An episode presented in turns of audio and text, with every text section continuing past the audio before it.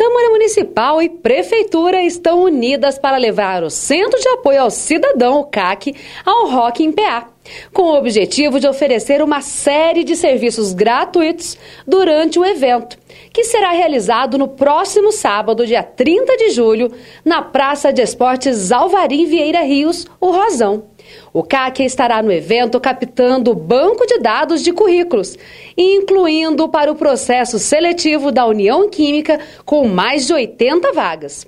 Também estará elaborando currículos e realizando diversos serviços, como emissão de CPF, agendamento para emissão de carteira de identidade e carteira de trabalho, agendamento para requisição do seguro-desemprego, cartão nacional municipal do SUS, cartão do produtor rural, nota fiscal eletrônica para produtor rural e muitos outros serviços. É neste sábado, a partir das 9 horas da manhã, no ginásio do Rosão, Participe!